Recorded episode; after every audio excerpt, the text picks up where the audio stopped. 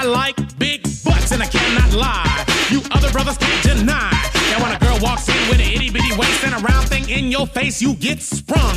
Wanna pull up tough cause you notice that butt was stuffed. Deep in the jeans she's wearing. I'm hooked and I can't stop staring. Oh baby, I wanna get whipped up and take your picture. My homeboys tried to warn me, but that butt you got makes. Me so horny. É que maluco Pavarotti se prepara tanto. Boa tarde, boa noite, bom dia pra quem, Nestor? Eu não tô bem hoje não, viu? Cara, eu não tô 100%, velho. Eu não, Não tô tô. bem, Não tô bem. não tô bem. Eu acho que a gente tá assistindo no YouTube demais.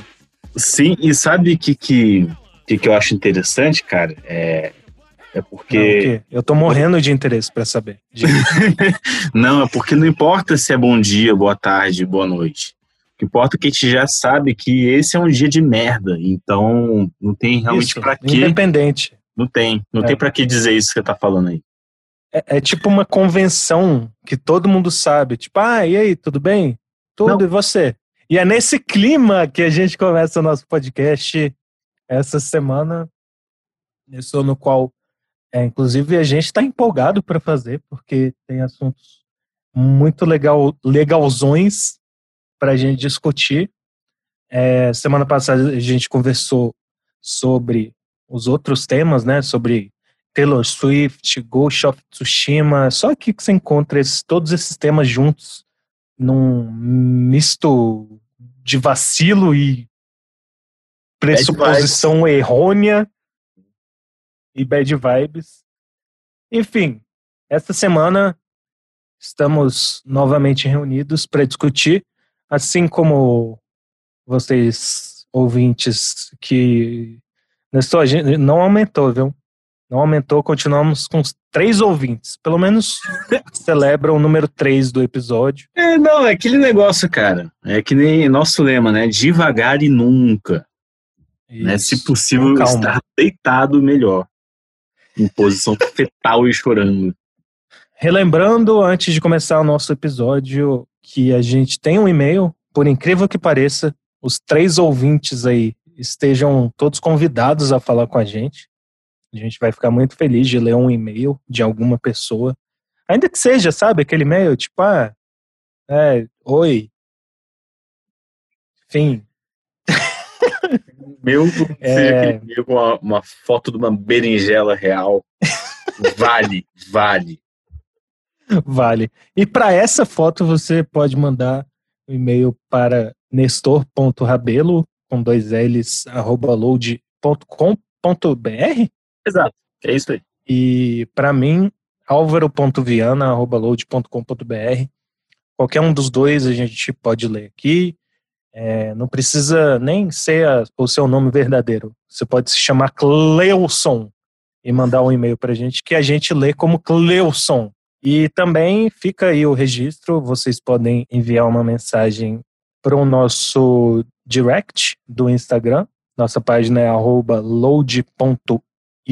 E é isso. No final a gente dá nossas outras redes sociais. Ah, eu tenho, uma, eu tenho um Como- recado. Eu tenho um recado. Tem? Diz. Tenho. É, eu queria avisar para os casters aí que nosso podcast agora está disponibilizado também no Google Podcast. Ah, é? Uhum. Nem eu Acabei- sabia dessa.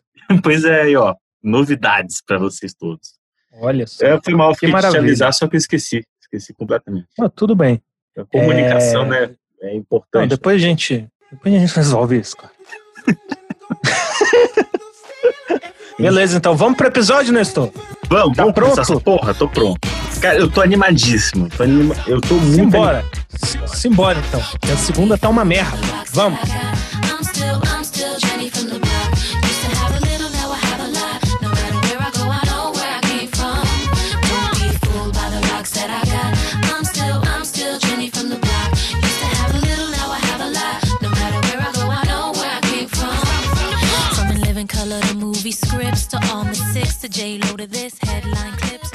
O primeiro post que a gente publicou essa semana foi um texto do nosso articulista agora, né, Nestor, que escreveu sobre como os reacts do YouTube, aqueles videozinhos que o povo faz reagindo a obras diversas e tal, como esses, esse tipo de obra pode estar renovando o campo da, da indústria musical. Foi o que eu entendi um pouco. A não ser que eu tenha lido errado, porque eu Sim, li de sim. ponta cabeça e com os dois olhos fechados. É, eu acho que, cara, todo mundo que visita o YouTube de vez em quando já deve ter se deparado com esses vídeos que a galera se filma escutando alguma coisa, vendo algum, sei lá, cena de filme, reagindo a, a algum evento, né? Daí eu comecei a perceber, cara, que na real é uma coisa boa, né? Tipo assim, você tá. As pessoas ficam sugerindo coisas, elas fazem enquetes, né, pra saber qual é a próxima coisa que ela vai reagir, então vira meio que vira uma troca de experiência, é, num tempo em que algumas coisas sobre o consumo de conteúdo mudaram, né? Hoje é um consumo muito mais individual e um consumo muito mais supérfluo no sentido de as pessoas não param mais para escutar música, né? é difícil você ver alguém que fala não, velho, não, rapidão, não vou falar contigo nunca, agora eu vou escutar um disco. Isso você Uhum. não, não é alguma coisa que você vê ocorrendo. E às vezes você vai ver um filme, você tá vendo o filme ali, mas você tá ao mesmo tempo, sei lá, dando uma olhadinha no Twitter e tal. Você não tá concentrado naquela atividade, meio que vira um lance assim, você faz listas para para você ouvir enquanto você tá, sei lá, lavando louça ou para você ir para academia ou para você ir até o trabalho, né? Sempre de plano de, de pano de fundo. de pano de fundo, né? Então, assim, as músicas, os produtores começaram a. Tem até um livro, depois eu vou, eu vou indicar lá no, no Instagram do Load. Então, o cara que ele começou Uhum. a estudar isso. É, tu tá ligado aquele cara chamado Dr. Luke? Não, quem É é? um filho da putaço esse cara. Esse cara é um produtor americano que, assim, sei lá, tem várias coisas de assédio moral e sexual com ele. Ele fazia uns contratos com a galera que mantinha a galera presa com ele o resto da vida. Ele produziu, Nossa. sei lá, ele produziu é, Katy Perry, pro- produziu. Não sei se ele chegou a produzir Taylor Swift, acho que não. Mas produziu a Kesha, que entrou numa puta Ah. batalha judicial com ele. Então, Não, esse eu tô ligado da, de toda, toda a treta envolvendo a Kesha. Pois é, então esse cara começou a notar isso, é, esse novo consumo, e ele fez uma fórmula matemática, né, para adaptar as músicas a, esse novo, esse novo comportamento. Então ele definiu assim, uma música não pode ter mais de 30 segundos de abertura. De preferência, o refrão tem que ser logo no primeiro momento. Se- se não for no início da música, tem que ser tem que ter muito grave, tem que ser um áudio estourado. Todas essas coisas então, meio que você meio que tirou um pouco a personalidade das canções que são consumidas né, no top 10 aí das massas. E como ele Uhum. começou a produzir assim absolutamente todo mundo, meio que assim virou uma coisa meio que todo mundo se repetindo ali. Sim. Eu não sei porque eu falei esse parênteses, né? Fica aí como um fun fact aí pra galera, mas de Não, qualquer mas forma, você até menciona, né, em algum momento do texto que faz esse paralelo, né, com o consumo de outros tipos de mídia também, né? Tipo, as próprias séries que são feitas baseadas em algoritmo, filme Sim, da Netflix sim, e tal. A é. Netflix faz muito isso com Big Data, né, inclusive. House of Cards, inclusive, foi o pioneiro nisso, né, se eu não me engano, que deu sucesso e depois faliu. depois faliu assim, pô, né? É, problemas de indiscrição aí de- do Kevin Spacey, né? Assim, problemas Nossa, pra de dizer o mínimo do mínimo. dizer o mínimo, né? Acabou a série. Mas ela já vinha mal, pra ser honesto, antes dele fazer merda já tava meio mal. É, mas assim, não, realmente, cara, o nego tá fazendo roteiros assim com base em algoritmos, né? Porque o Netflix sabe o momento que você perde o interesse por alguma coisa, e eles fazem todo esse trabalho do que você vê, do que você pesquisa. Cara, é absurdo, assim, eu acho a gente tá matando a arte, né? Então, é, É, exato. então fica assim meio foda, porque até o Netflix, que é uma plataforma que, em relação às produtoras, os, grandes estúdios, toma mais riscos, né, de criatividade, é um risco assim peronomútil, né, porque eles fazem uma Uhum. coisa de já o Stranger Things abriu totalmente, né, uma nova, um novo capítulo nesse lance dos algoritmos, porque eles viram, né, que a galera tava consumindo muita coisa nos 80, muito filme e tal, é, e tava tendo uma onda retrô, preciso, né? preciso. Então eles pegaram o negócio e se misturou Steven Spielberg com Jurassic Park, com ET, com fez uma, uma, uma salada de Uhum. algoritmos ali e Isso. deu muito certo, né? Virou uma sucessão. Não quer dizer que seja uma série ruim, pelo amor de Deus, gente. Mas assim, Uhum. é, tem que ter muito cuidado nesse momento. É a É, fórmula, né? A gente está elaborando a fórmula, né? De como foi feito. E nas músicas a mesma coisa. Então os caras começaram a perceber e começaram a readaptar, né? E- Então, da mesma forma que fica uma coisa meio formulaica no cinema, fica também formulaica na música. E isso é ruim para todo mundo. Né? Nesse contexto aí, é muito bom que, que, que aí chega o maluco lá e ele para para realmente ouvir, analisar a música por sugestão de outra pessoa, para mostrar o que ele achou, para dar a sua opinião, né? Fica Uhum. um negócio legal, porque meio que sai desse desse lado passivo, né, de você só receber informação. Então você tá jogando ali tua opinião, outra pessoa pode falar, não, tu é um merda, não é, não, tu tem razão. Não, cara, você começou pela música errada, para esse artista você tem que começar com música tal, com então vira uma, uma troca de ideia que, que é saudável, cara. Uhum. E as E é pessoas uma troca de ideia que sai um pouco da bolha até, né? Da, da Sai pessoa. da bolha. É, não, ainda bem que você lembrou. Então você tem, assim, é, rappers escutando heavy metal, você tem é, metaleiros escutando. Isso eu acho muito foda, cara. É muito doido acho isso, né, cara? foda. Porque, assim, normalmente a pessoa não escutaria aquilo ali, né? Uhum. Normalmente, assim, a pessoa iria na lista de sugeridos ali do Spotify e escutaria alguma coisa relacionada ou parecida. Então, meio que você sai da caixinha ali. Então, cara, você ouviu um cara italiano escutando, é, sei lá, o seu Valença, eu vi uma irlandesa escutando é, Elise Regina, escutando Cássia Eller. A gente não deveria se surpreender com isso no mundo globalizado, só que a gente se surpreende, né? Porque é uma novidade tão É. foda, né? Uma pessoa escutar assim, uma coisa que ela Uhum. jamais escutaria antes, por sugestão, né, de outro ouvinte que quer ver a reação da pessoa, que quer saber o que ela acha, né? em paralelo, né, a esse tipo de conteúdo, a gente vê essas pessoas com cara de paisagem e só fazendo um react que na verdade é react nenhum, é a pessoa fazendo um conteúdo fácil, se usando do trabalho dos outros, né? Tem esse paralelo que eu tava pensando enquanto, enfim, você tava falando que existe, né, esses, por exemplo, um povo que consome um determinado tipo de, de obra e analisa e faz o questionamento através do ponto de vista deles e suscitam a discussão em torno daquela obra. Por outro lado, também tem isso, né, no YouTube, que é, pelo menos eu não gosto muito, eu desprezo, inclusive, esse tipo de conteúdo. Não, é, merda sempre vai ter, né? Porque o que, que a gente pode esperar das pessoas, né? Sempre o pior. então, vai ter cuzão mesmo, querendo faturar, sem ter nada para falar. Mas eu acho que não prejudica tanto o movimento em geral, não. E outra coisa legal Não, que não. acontece disso são, tipo assim, profissionais da música também que não teriam oportunidade de lá, ganhar a sua vida confortavelmente com o seu trabalho só, porque a gente sabe como é que é, né? Para você ser artista. Uhum. E estão encontrando uma, uma forma de é, entreter as pessoas e ao mesmo tempo passar um conteúdo didático também. Então você tem muitos professores de canto, professores de guitarra ou musicistas em geral que ficam reagindo a artistas Uhum. famosos falando, caraca, esse bicho é um merda, ah não, esse aqui é legal, não.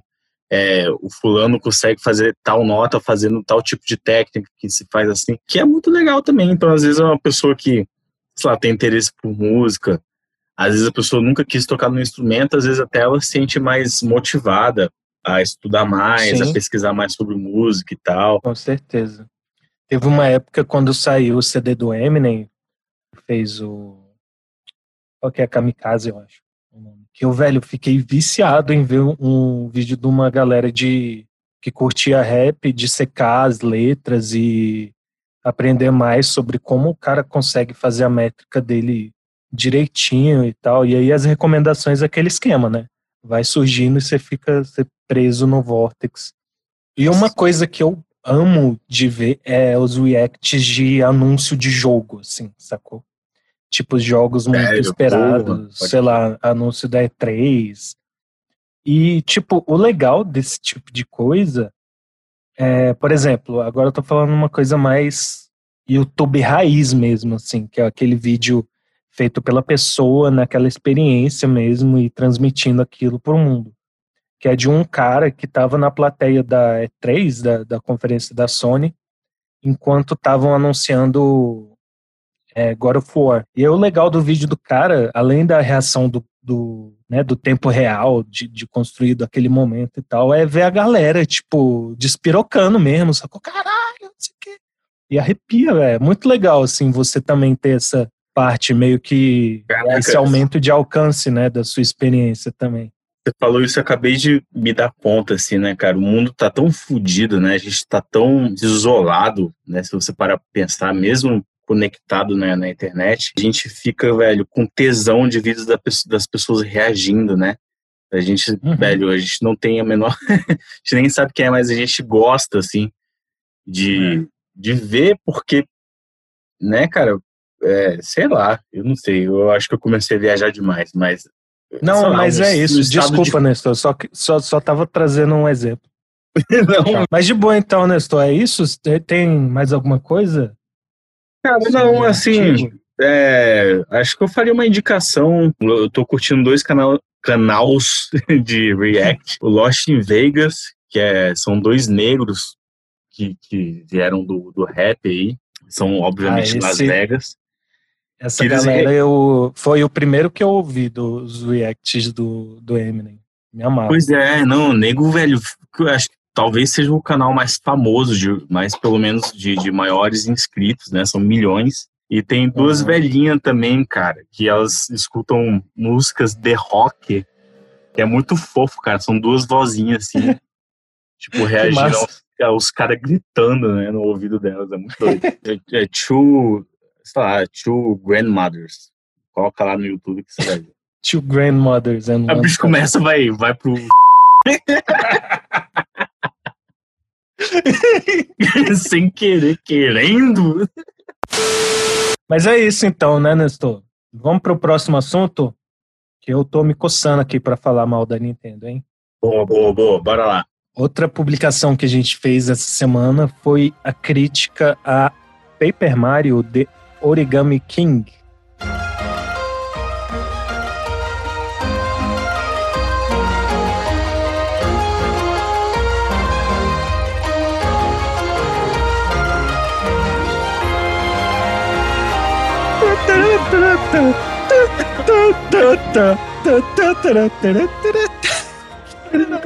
Nossa,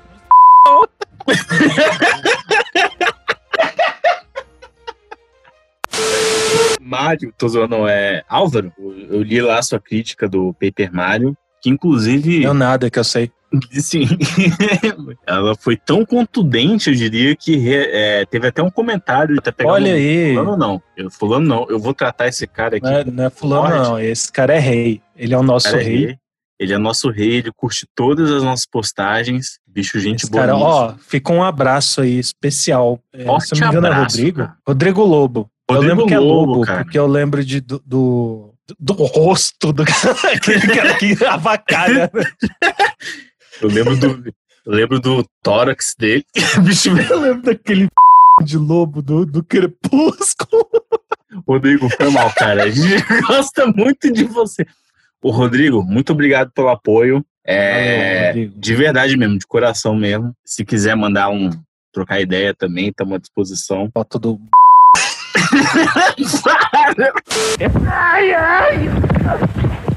Paper Mario. Pelo que eu li, você achou o jogo um pouco decepcionante, apesar de você ter se divertido com ele até a metade, né? E eu descobri que eu descobri também por causa dessa pauta que houve, Hum. houve vários Paper Marios anteriores e eu não tinha a menor Sim. noção. Então, Sim, cara. Tipo, primeiro, né? Paper Mario é um jogo fraco, já antecipando. Eu não tinha jogado nenhum outro Paper Mario, assim, desses mais recentes.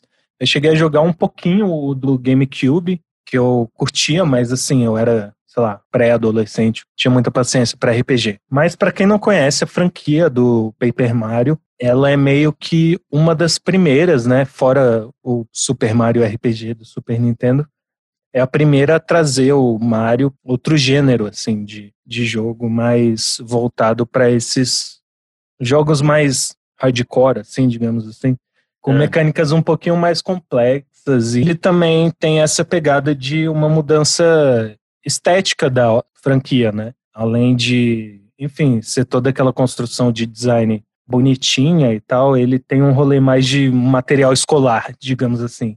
Ele é sempre construído com cenários de, de papéis e tal, como, né?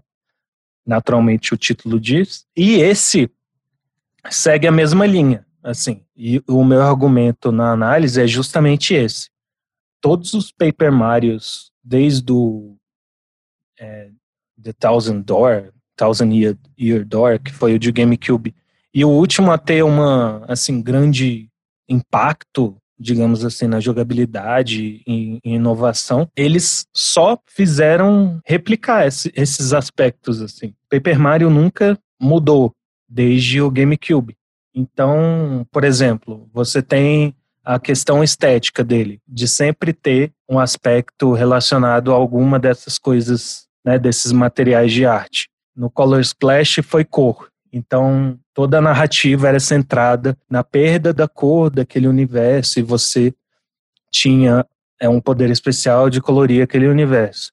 No sticker, não sei o que, que foi de 3DS, a mesma coisa. Você tinha que colocar os adesivos para completar aquele mundo. E sempre com esse negócio de um sidekick que te dá essa habilidade especial, que é relacionada a esse material, que permeia e completa o universo. De um outro lado, essas repetições em outros aspectos são positivas. A própria exploração do cenário dentro do jogo é algo muito carismático, assim, os cenários do jogo sempre te chamam, né, para explorar e para você conseguir ver os textos e etc, que são muito bem escritos, inclusive.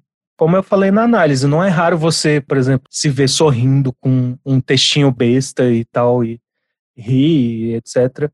E toda a paleta de cor desse jogo é muito bem feita.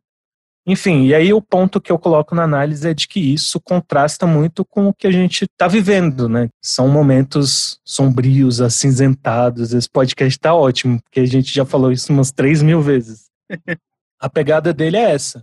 Só que, tirando isso, se você fosse ver e analisar Paper Mario Origami King num contexto normal, ele só seria um jogo fraco. Isso que eu tive uma, uma impressão quando, quando eu tava vendo sua análise, cara. É, meio que parece esse produto mesmo feito pra, pra encher linguiça mesmo, né? Assim, em Uhum. tempos normais. Tipo assim, aque- aquele negócio que a produtora vai lançar pra constar, pra ganhar uns trocados. Você vê, você vê que, velho, o nego não tá nem tentando inovar, né? Não é o, o propósito. O propósito é, é dar um passatempo rápido para as pessoas, talvez. Nossa, é exatamente isso que me deixa puto da vida quando eu tô Você jogando assim, esses você- jogos, sabe? Você falou que se irritou, né? Porque parece É. que os caras das entrevistas falam que, tipo, É. dão uma roupagem, um discurso super não sei o quê, para falar de uma parada que é padrãozaça, né? É, cara, e tipo, isso que me deixa puto, porque esses caras acham que a gente é burro mesmo, não tem meias palavras. Cara, é assim, incrível a capacidade. Tipo, porque o relacionamento da, da indústria e da imprensa de games sempre foi muito pro- promíscuo, assim. É sempre as empresas de game tentando promover e os jornalistas de game caindo de boca, sabe? E o que me irrita é isso, velho. Porque, por exemplo, a Nintendo é a rainha em fazer essas coisas, assim. De só repaginar, dar uma roupagem diferente e vender e jogar aquilo pro consumidor. Pokémon é 20 anos disso. O próprio Super Mario também, que ele teve uma mudança, enfim, pequena, né, em relação a quando ele foi mudado para o 3D e tal. Mas assim, sempre foi o Super Mario 3D e o Super Mario plataforma 2Dzão lá e tal. E cara, é isso, assim. O próprio Animal Crossing, ele tem é, algumas mecânicas que são ultra do, do século passado, sabe? Tipo, você não poder é, fazer o craft de coisa e agilizar o menu, selecionar várias coisas ao mesmo tempo. Então, essas, esses pequenos detalhes que eu não posso deixar de não relacionar essa questão né, toda tradicionalista da empresa e do respeito japonês e tal, não sei que seja essa porra. Mas os caras quererem defender isso como inovação é o que me irrita, cara. Porque, sabe, vai se fuder pra lá. Não, Não a capacidade isso. dessa galera Tipo- de subestimar o público é incrível, né? Incrível.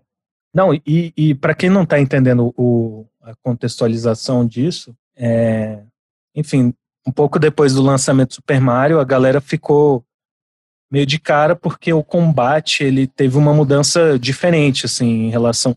mudança diferente. Porque o combate ele teve uma mudança em relação aos outros títulos, assim, mas na essência ele não mudou.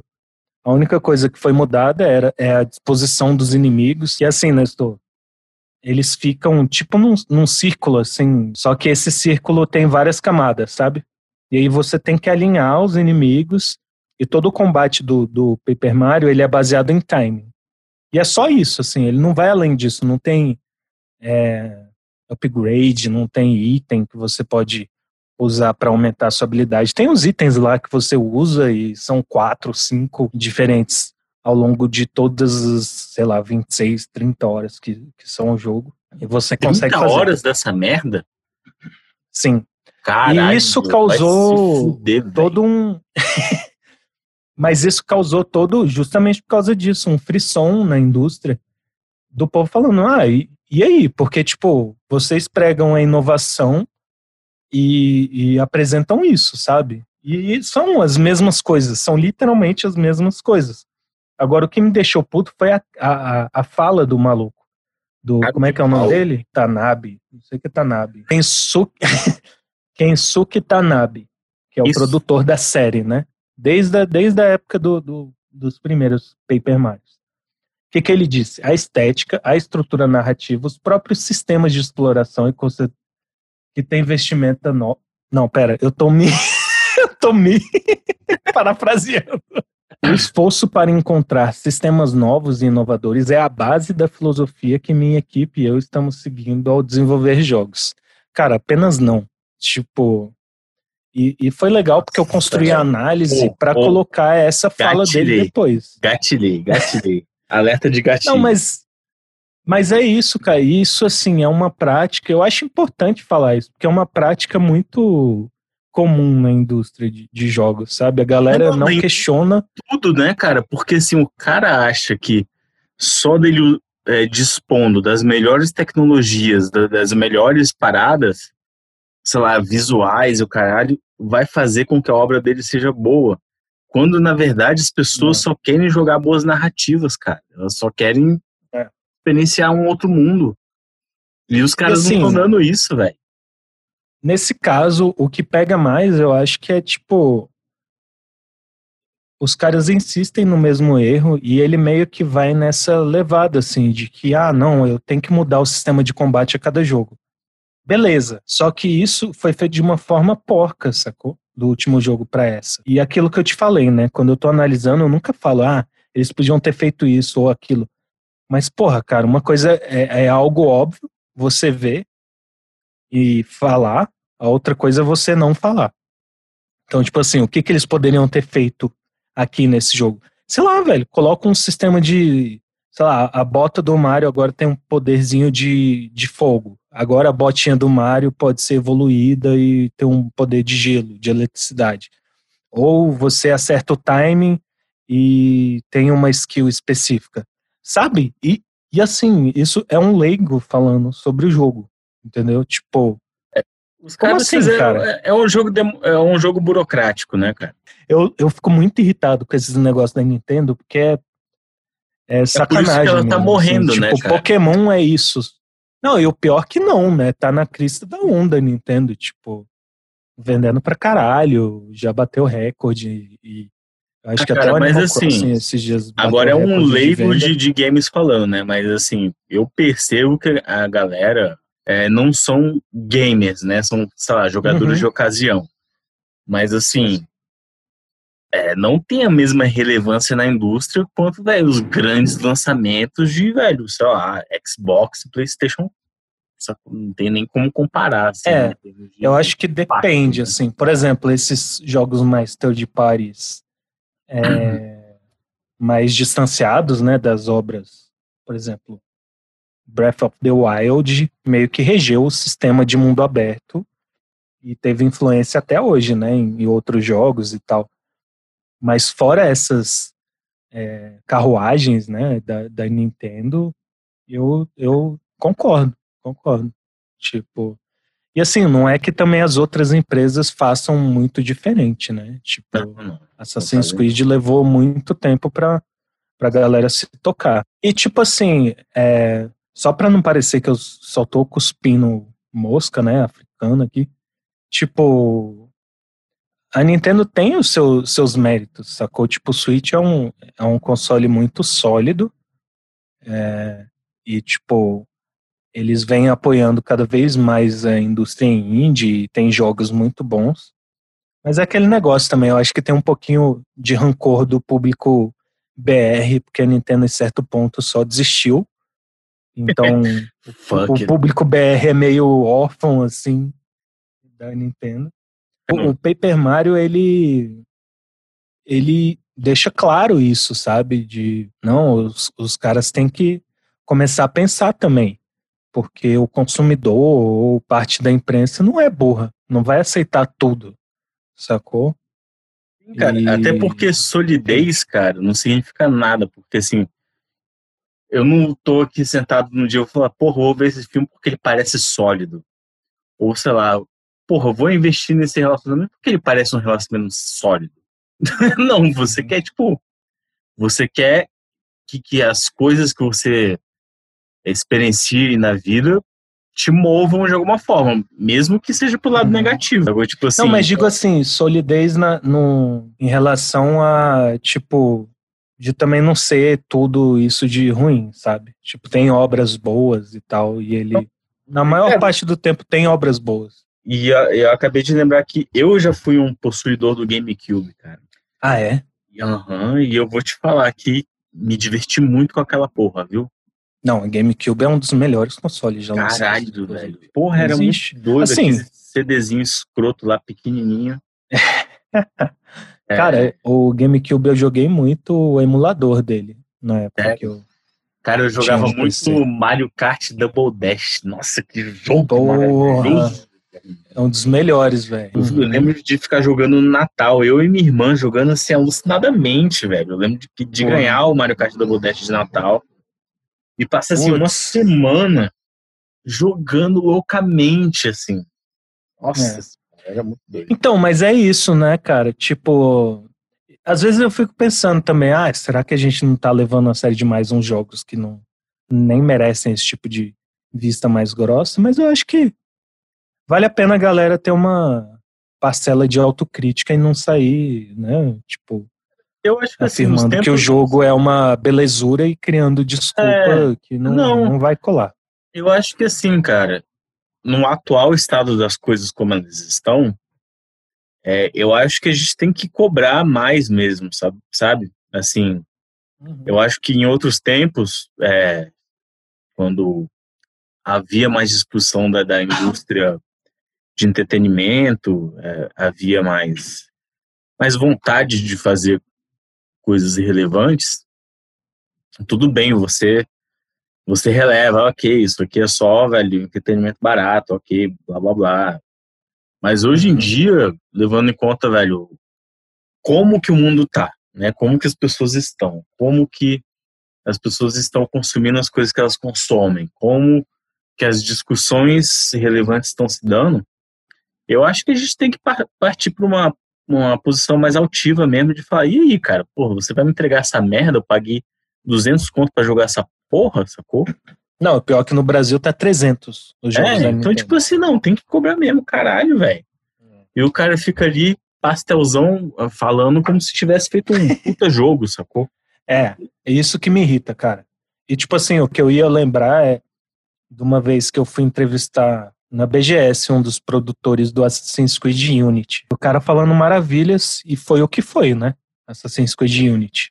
Aquela merda pastosa, assim. Esse é, o, qual- esse é aquele que é na Inglaterra Industrial, o Unity? Não, esse é o Evolution. O Unity é na Revolução Francesa, que Ah. foi lançado cheio de bug. Caralho, Enfim, foi um dos piores. estra- Eu acho que pau a estragar pau com o- três. O melhor momento da humanidade, né? Conseguiu estragar. Não, e o melhor momento simbólico, né, para Ubisoft, que é francesa, inclusive esse era o principal discurso do produtor. Eu não vou lembrar o nome dele aqui, eu tenho que olhar, a- enfim, o, o acervo aqui, mas cara, o cara falou isso, tipo, não, a gente conhece a França e tal, a gente sabe, né, de, de memória, são os lugares que a gente passou a nossa vida. Foi isso, sabe, cara? Tipo, não quer dizer nada.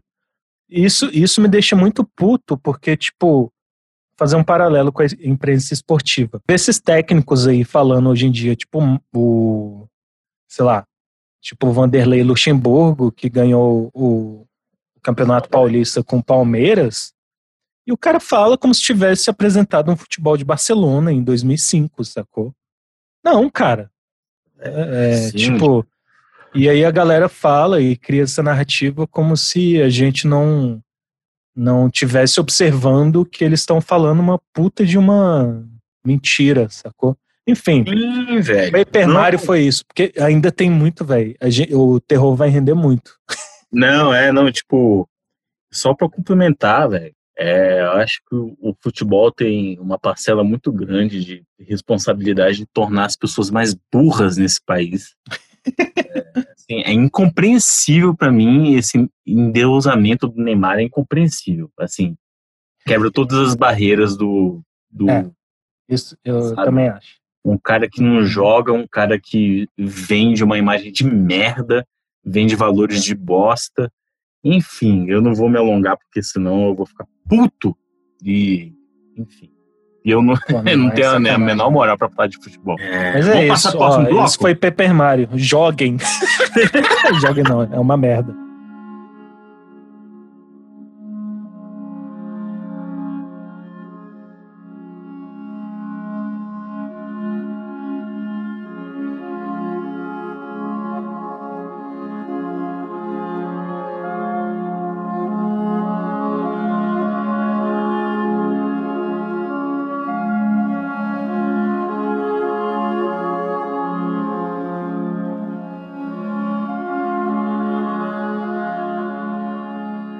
Nestor, o assunto mais esperado do podcast. Aquele bicho começa a ficar. Cara, você escreveu um, um artigo muito foda que, enfim, já desde a semana passada a gente queria falar no podcast. Só para É, não né? queimar a pauta, a gente, criou, a gente criou esse. Você, né, na verdade, escreveu esse artigo.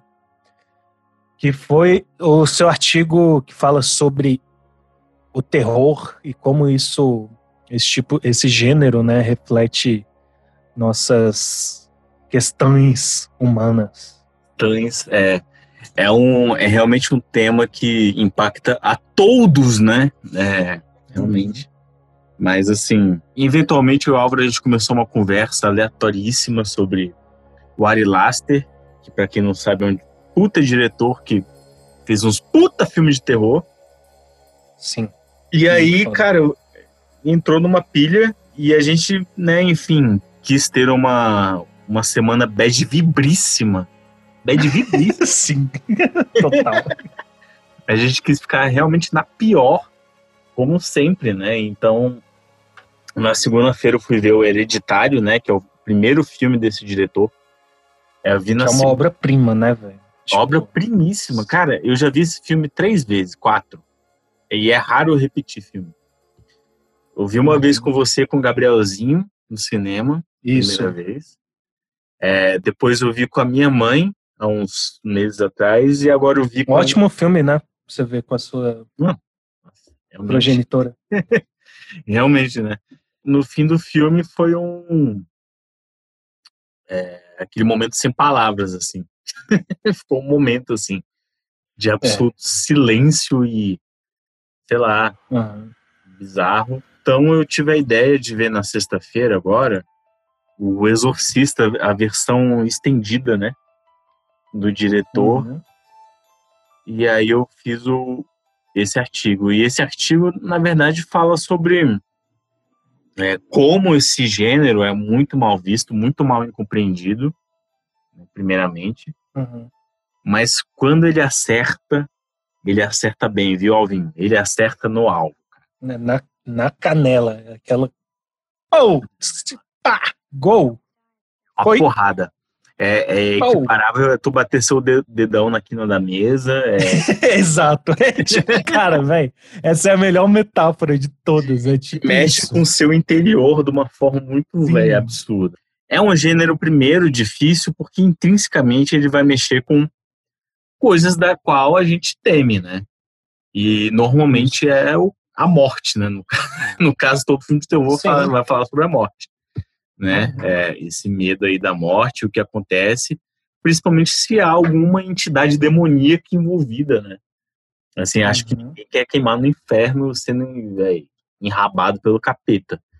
É, primeiro ponto. Mas o Sim. segundo ponto é que é, fa- abordar isso, esses filmes podem falar também sobre questões mais abrangentes, né? Por que fazemos as coisas que fazemos, por que, que coisas boas acontecem com, ou quer dizer, com, que coisas ruins acontecem com pessoas boas, é, o porquê, porquê, porquê, porquê.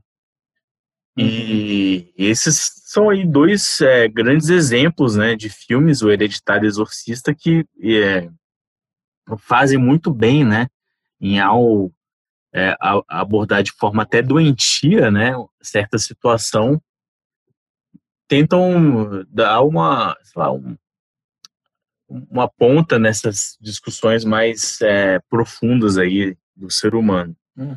É por isso que é um gênero tão difícil de você ver em premiações. Você normalmente o, o, o terror, o gênero já é meio que deixado de lado, meio que no underground do- da indústria, né? Assim, meio que vira Ele uma é coisa. meio tipo uma po- pornô chanchada hollywoodiana, assim. Exato, cara, vira como se fosse uma coisa exótica, uma coisa imbecil, né? Às vezes, né? As pessoas não levam a Uhum. sério, né? O filme de terror. Sim, né? e tal. É. Mas uma coisa que eu achei interessante no seu argumento, porque você menciona, né, em como o terror pode servir de, de certa forma, uma alegoria, né, para certos sentimentos ou instituições humanas, que é a questão da família, né, que Tá. é tão, tão abordada na, no hereditário, mas o que eu achei legal foi que, assim, isso é claro, né, no hereditário, é meio que a, o, a medula do, do filme, mas o Exorcista, cara, eu nunca tinha olhado por esse prisma, assim. E eu achei interessante. Talvez porque eu nunca vi o filme? Talvez. Mas. Ó, cara, é. Realmente, é, vamos, vamos por blocos, então, porque é uma, é uma discussão extensa, né? É uma discussão importante até. Tá? O Exorcista, ele é um filme dos anos 70, né, de 1973. É um filme que é feito por um cineasta chamado William Friedkin, que é um puta cineasta. Ele é um cara que ele fez o, o Exorcista logo em seguida é, de ganhar um Oscar por melhor direção, melhor filme, por Operação França, que é um, um suspense de crime, assim, é um filme policial, muito bom. Aham. É, e aí ele, ele fez esse filme porque, e ele nas entrevistas fala assim, eu, eu fiz esse filme da perspectiva de alguém que acredita que isso pode acontecer, que uma possessão pode acontecer. E isso eu acho que faz toda a diferença, né, porque dá um outro tom do filme. É, porque se fosse um cara, sei lá, um cara cético, poderia ter até um, um tom cínico, talvez alguma crítica ali à igreja, Uhum. e eu acho que ao ele fazer como um como um filme a- numa perspectiva de uma pessoa que acredita, ele de forma inquestionável, é, inevitável, já passa questionamentos assim do próprio crente, né? Porque Uhum. a, religi a religião é baseada na fé. Ou seja, é uma coisa que a gente não pode provar, não pode tocar, mas a gente já acredita que está lá. Sim. E ele a todo momento no, no, no filme questiona isso, né? A, a fé. Por que a fé, né? Então, é, não é à toa que o roteiro do filme coloca um padre em crise de, em, numa crise de fé, ele não acredita mais em Deus. Né? A mãe dele acaba de morrer. É, mostra é, um, um outro padre mais experiente que já passou por outros exorcismos e, já está desacreditado, né?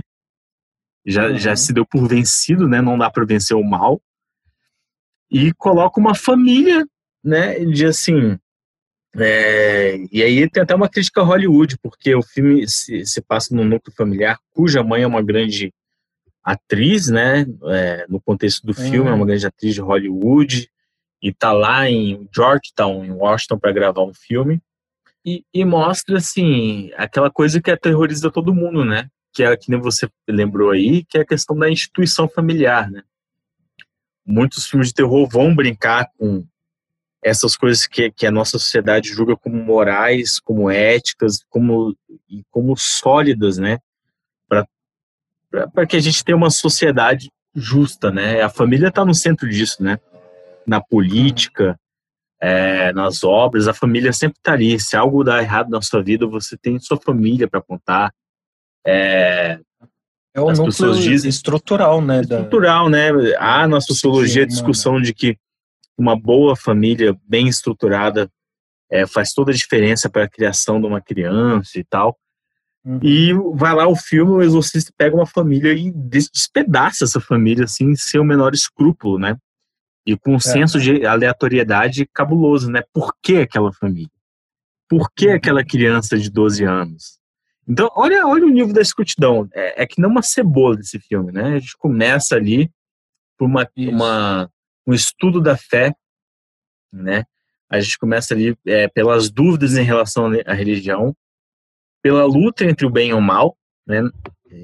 Por estação na nossa sociedade, e Sim. o que é a família? É essa base sólida que, se ela der certo, vai fazer toda a diferença. E nessa família a gente coloca um agente externo que ameaça essa família de uma forma que eles não podem conter, porque é um ser que é sobrenatural, não há o que fazer, uhum. né?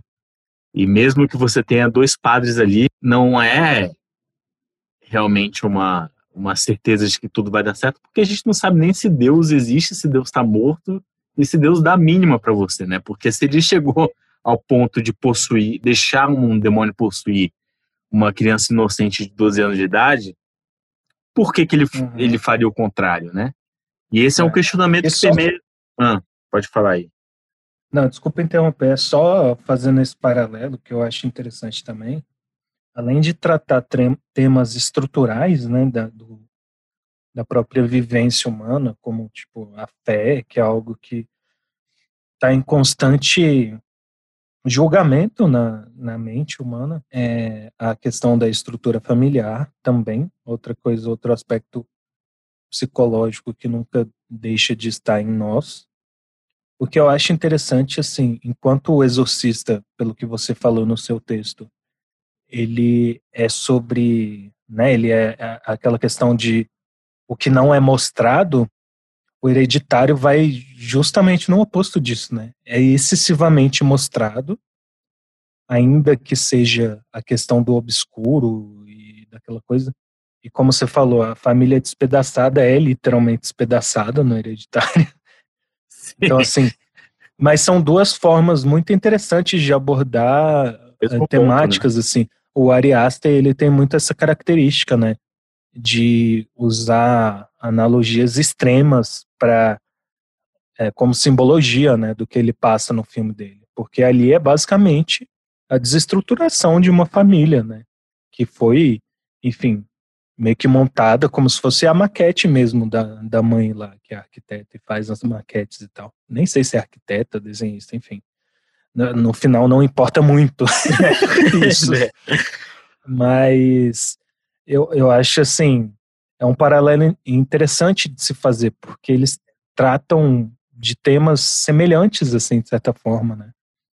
Sabe que os dois filmes, eles, eles guardam esse paralelo mesmo, e um paralelo a mais, né? Porque é, são filmes que se você pegar assim, os anos 70, né, quando foi é, produzido O Exorcista, quando foi lançado, foi um momento nos Estados Unidos em que esse movimento de ocultistas estava ganhando muita força, né? É, poucos meses depois, por exemplo, do Bebê de Rosemary, de 68, ser lançado, que é um filme que fala também sobre coisas similares ao Hereditário, por exemplo, né? um culto uhum né, uma tentativa de fazer Satanás prevalecer no mundo.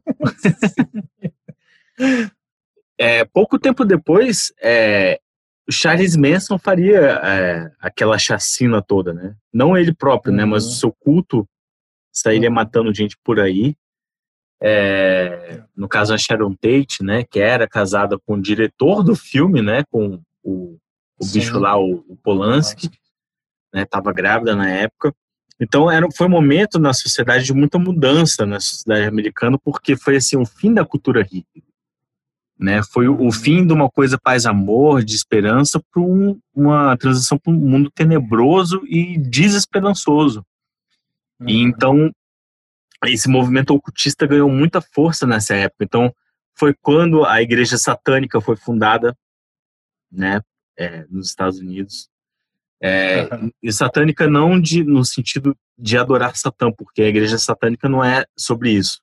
A igreja satânica ela vai pregar, na verdade, que um que Deus não existe Uhum. e na verdade ela vai ser um movimento anticristão, ela vai ser anti-igreja e ela vai pregar é, o egocentrismo, né? No caso, o seu corpo é o seu templo e você pode fazer o que você quiser, desde que de, de que isso não é, se torne algo negativo para a sociedade. Ou seja, você não pode matar, etc. E tal.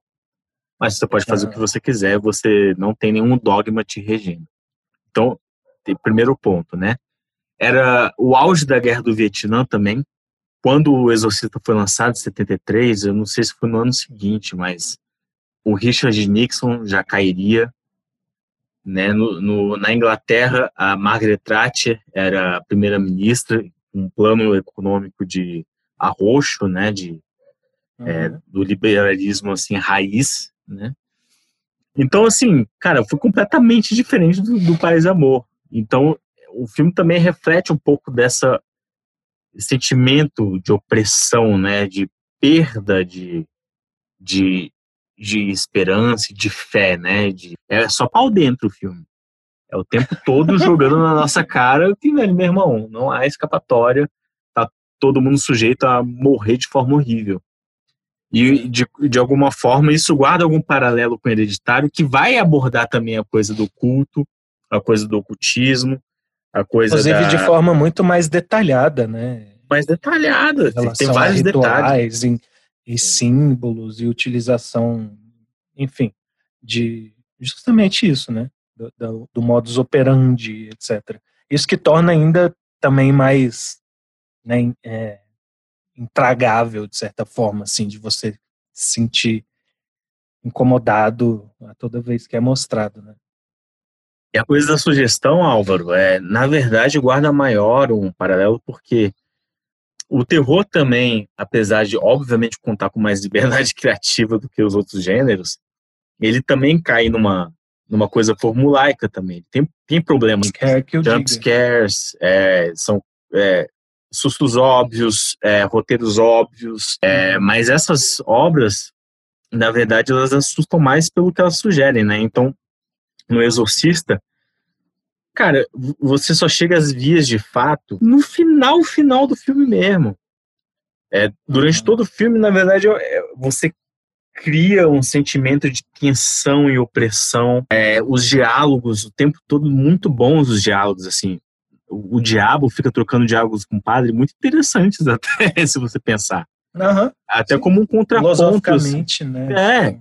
E, cara, aquele clima sinistro que trava teu cu, só que, cara, não vai aparecer ali na, na, na janelinha um espírito, não vai aparecer. Uhum. É, não vai chegar nesse ponto. E assim como Hereditário também, cara. O Hereditário é um filme arrastado, e não no mau sentido, mas é, é no sentido Sim. que ele vai aos poucos crescendo e sugerindo coisas ali. Você vê uma coisinha ali, você vê é, é, é um, um semblante do ator, é uma música Uhum. que vem, né? Então é mais nesse sentido, você não precisa dar uma porrada na cara para ser agressivo, E o né? próprio uso, eu acho que nesse sentido, o próprio uso da linguagem cinematográfica é o que mais chama a atenção né, no hereditário. Então, por exemplo, o jogo, o próprio jogo de cena, eu até menciono isso na minha crítica do Midsommar, o próprio jogo de cena que é usado em relação à maquete, como o cenário é construído para dar aquela sensação de que parece que é uma maquete, né? A casa daquelas pessoas, a analogia que isso traz, né, em relação como que aquela família toda foi criada de uma forma meio bizonha, né? Assim, tipo, e, e de como ainda assim é um ambiente claustrofóbico, é um ambiente quebradiço e frágil, tal qual a maquete e tal.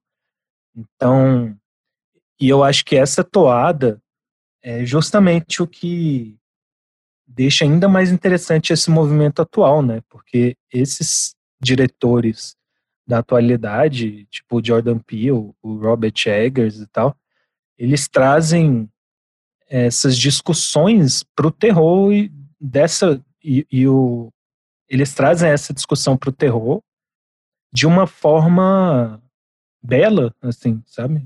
Na questão sim, estilística. Cara, eu tive essa, essa de usar a cinematografia. Então, por exemplo, tipo, o Jordan Peele, ele aborda mais a questão racial, né? Então, o Corra, ele é muito sobre isso, tipo, a cena lá do, do cara usando o algodão, para mim é simbólico, é lindo, tipo, usando o algodão, né, que foi o símbolo de durante muito tempo a manufatura é, e, e, o próprio motor econômico dos Estados Unidos da exploração do, do, dos negros, né, pela escravidão e tal, e aquele cara usando aquilo como símbolo de, de fuga, né, de justamente o corra de fugir daquela instituição doentia e etc. O Us, que eu não assisti, mas pelo que eu li, ele trata, né, dessa questão é, da América, né, então o, o Us, ele tem é, US, do United States também, faz essa brincadeira, e o Eggers, ele mexe muito com a questão da, do patriarcado e da masculinidade, né, cara? O farol é muito sobre isso. Então, tipo, Dois o próprio símbolo ali, do né? falol ó, já, já foi Falol. jogo fa- falho. O farol é um símbolo fálico e tem a ver também com essa questão que são os dois caras lá, que a gente não assistiu ainda, mas tá, no, tá nos planos. E a E bruxa. o Midsommar é- também faz isso, né? Mas aí a gente entra em outro aspecto. Cara, é engraçado ver como os filmes refletem a nossa época realmente, né? Como eu falei do Exorcista nos anos 70. Agora, realmente, você vai ser editário e falar sobre a família, né? E a gente tem o movimento né, da família tradicional, né? É, o, Uhum. o patriarcado do Eggers, é, o, a coisa do, do Midsommar, né? É, as comunidades fechadas, isoladas. Tudo isso reflete um e a coisa do Jordan Peele ainda, né? Do, do, do racial explodindo nos Estados Unidos, sabe? O- A Uhum. questão racial vai definir as eleições deles agora. Incrível, né? Tipo assim, Uhum. É. então, assim, como que, é, é, às vezes até sem querer, né, vai refletir, vai passar um pouco do que está acontecendo, né, de uma, de uma forma, né, por- por meio do terror, só que guarda muito paralelo com o que a gente está vivendo hoje, né, então são obras de arte mesmo, né, não é? E Ah. aquele negócio da, do cerne da obra de arte, né? Que é fazer a gente se relacionar com o aspecto da vida de formas diferentes, assim. Seja por meio do capeta, né, cara?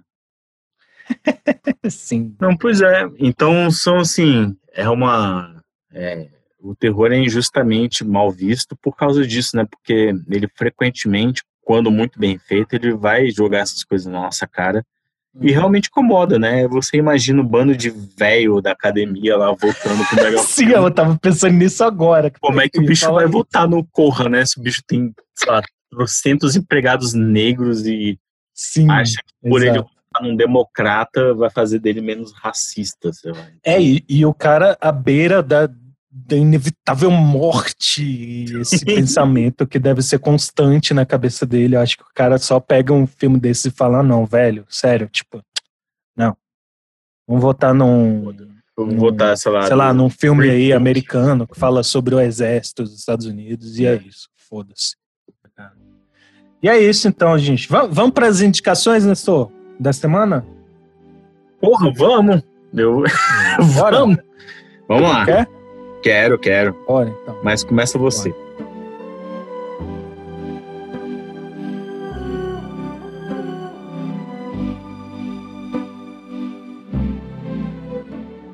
Terminando esse episódio muito choporbocíssimo, que foi o de de hoje, né? Apesar de ser uma segunda-feira deprimente. Então eu vou fazer o seguinte. A minha indicação dessa semana é uma, tá? Seguindo a regra, que é nada mais, nada menos do que uma playlist sua no Spotify, né? Estou Eita, eu? Ah, obrigado! Sim.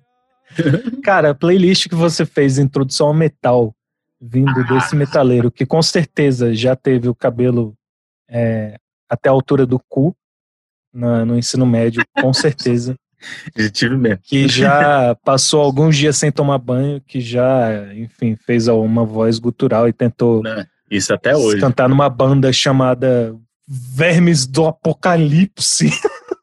Você tem muita propriedade pra para criar uma lista dessa e, cara, tipo assim, parabéns. Aplausos de pé. Acho que é Muito massa. foda, muito foda. Sim, porra, nossa. E assim, tinha até umas, umas musiquinhas que eu não sabia que era considerado como metal, porque eu nunca me interessei por essa categorização, assim, sabe? Sim. Mas, tipo, porra, System of a Down, Metallica, né? Obviamente e tal. Não, é uma lista boa, cara. Eu, eu procurei colocar até coisas mais modernas lá também. É, coisa... Cara, tem de tudo nessa lista. Eu fiz ela, na verdade, para para minha prima Clara. Então, a- inclusive, um beijo Ah. aí, prima. Porque ela foi num, num dos shows do Metalomania, que era a minha banda de cover, e ela gostou muito de uma música lá, e ela ficou muito interessada. Falou assim, ah, pô, sugere alguma coisa aí pra eu escutar. Mas sempre que nego me dá ibope para minhas questões musicais, eu acabo fazendo uma playlist. Então, fiz uma playlist. Ah, boto fé, sempre uma boa. Aconteceu Cara, mesmo eu já tive a uma Ana, minha playlist namorada, cara. Ah, Não, com a Ana também. Ela falou assim, ah, indica alguma música aí do Pearl Jam pra eu escutar. Eu gostei muito de uma música. Aí eu fiz toda uma lista de 123 músicas. deixa eu indicar aqui anos 90. todas. Os cara, tipo, não ouve, né? Me indica Eu- uma. Não, é, toma não. 120. Não, po- não me pode me dar atenção, não, cara. Eu vi no Gremlin. Pois é, mas, cara, eu curti. Se vocês quiserem ouvir, qual que é o. Como é que te procura? É Nestor Rabelo, né? É, é só colocar lá. Procura lá, vai estar nas playlists Introdução ao Metal. Uma listinha muito da da hora. Da da hora. Não, é, não, se você quiser ficar na bad, que é realmente o melhor estado de humor possível, tem a, a lista Cara, velho, essa gravação tá impossível. A gente tá muito niilista, né? Tipo, a galera vai acabar chorando. Sim. Tem a lista chill, cara, que eu coloquei esse nome só pra dar a impressão que quando eu tô escutando ela que eu tô tentando me concentrar em algum trabalho, mas na verdade é uma lista pra você ouvir assim em posição fecal. Essa É, posição é boa. E não diferencia muito da fetal, né? É, não. Então, ou- ou- ou- ouva lá. Então, Bom. e aí, Nestor? E a sua? Eu tô curioso, cara, porque não teve nem dica essa semana, hein? Cara, é, é, não teve dica porque eu não pensei numa indicação, no caso. Ah, Mas eu, eu vou, eu vou indicar duas coisas, na verdade. Uma coisa delas é séria, tá, galera? É sério, aham, coisa séria. É, primeiro, a quadrilogia da Helena Ferrante, uma escritora italiana. Nossa, mas aí um maluco jogou a carteirada de leitor, hein? Na cara. Toma. Eu leio. Eu leio. Ela. O primeiro da série chama Série Napolitana, que fala sobre duas minas da Itália que crescem lá com os machistas e tal. Nossa, eu tô arruinando esse, a tadinha dela. Mas assim, leia que é muito bom. É, começa assim, é, o filho da amiga dela liga pra ela, assim, nos dias atuais, fala, cadê minha mãe, cadê minha mãe? Daí ela, na busca da mãe, vai contando a história de como cresceram e chegaram até ali. São quatro, Hum. li- são quatro livros, muito Aham. bons, assim, tem coisas assim, impactantes, né? É, sobre a coisa do sexo, do machismo, do abuso, mas também sobre ambição e sobre coisas humanas em geral. Vale a pena ler. Esse é o primeiro. Ah, legal. E o segundo é um jogo, cara. Yeah! É o quê? Pera aí, pera lá. Jogo, fi. É, chama Splinter Cell Double Agent. Oh! Caralho, Nossa, jogaço. Aí sim, hein, maluco. Eu sou um Grande Sam Fisher. cara, eu sou um grande fã de jogos stealth, né? Uhum. Eu acho que Splinter Cell soube fazer como ninguém, mais do que Hitman, a questão do jogo de stealth, porque realmente você precisa muito calcular como você vai querer, né, passar daquela fase. E esse Splinter Cell Double Agents, ele é legal porque é porque ele você joga nos dois times. Você é um infiltrado na real da CIA numa organização terrorista. Então você tem que fazer trampo e missões para os dois times. Porra, massa. Eu, não, sei- eu acho que eu não cheguei a jogar esse aí, não. Mas eu me apaixonei no- pelo Splinter Cell com o Blacklist. Aquele foi o último Splinter Cell que teve, cara. Eu não sei se vai ter mais, É. cara. Eu até te, Não, então, mas, Pesquisei. cara, se for a mesma pegada dele, é, é bem da hora, viu? Que ele, tipo, tem aquele rolê de você usar é, gadgets e, tipo, um meio Metal Gear, assim, mais, mais pé, pé no chão e não tão, enfim, viajado e tal, quanto o Kojima. Cara, na verdade, ele é numa pegada mais purista ainda, assim. Ele, ele, é, ele, eu acho que na sequência de jogos da franquia foi um lançamento meio apagado, as pessoas já não estavam jogando muito Splinter Cell. Aham. É, ele foi lançado depois de um clássico do Splinter Cell, que é o, o, o Chaos é, Theory, que meio que revolucionou os jogos de stealth e tal.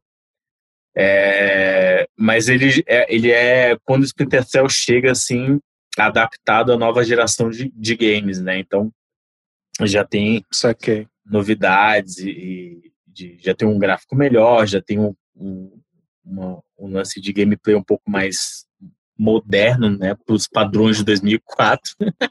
Aham. Pô, da hora demais. Me amarro. Splinter Cell. Então, galera, é isso. Essas são nossas indicações. É, esse foi um papo que a gente estava guardando há muito tempo, porque a gente estava muito pilhado para falar dessas paradas mesmo. É, e assim, se você teve estômago para conseguir chegar até aqui, muito obrigado. A gente Uhum. espera ter tornado o seu dia um pouco menos horrível. É, não sei se foi possível. Agora que a gente está um pouco mais, mais sério, agora não estou mais sério, valeu aí o Rodrigo Lobo e outras pessoas, Ana, Noronha, a galera que vem curtindo Isso. aí, compartilhando a gente. Vocês são incríveis. E é isso aí. Se tiverem sugestões, comentários, vocês já sabem nossos canais e por onde mandar mensagem. Eu não vou repetir agora, eu não vou prestar esse desserviço. Yes. E aí. E é isso. Forte abraço. Tchau, tchau.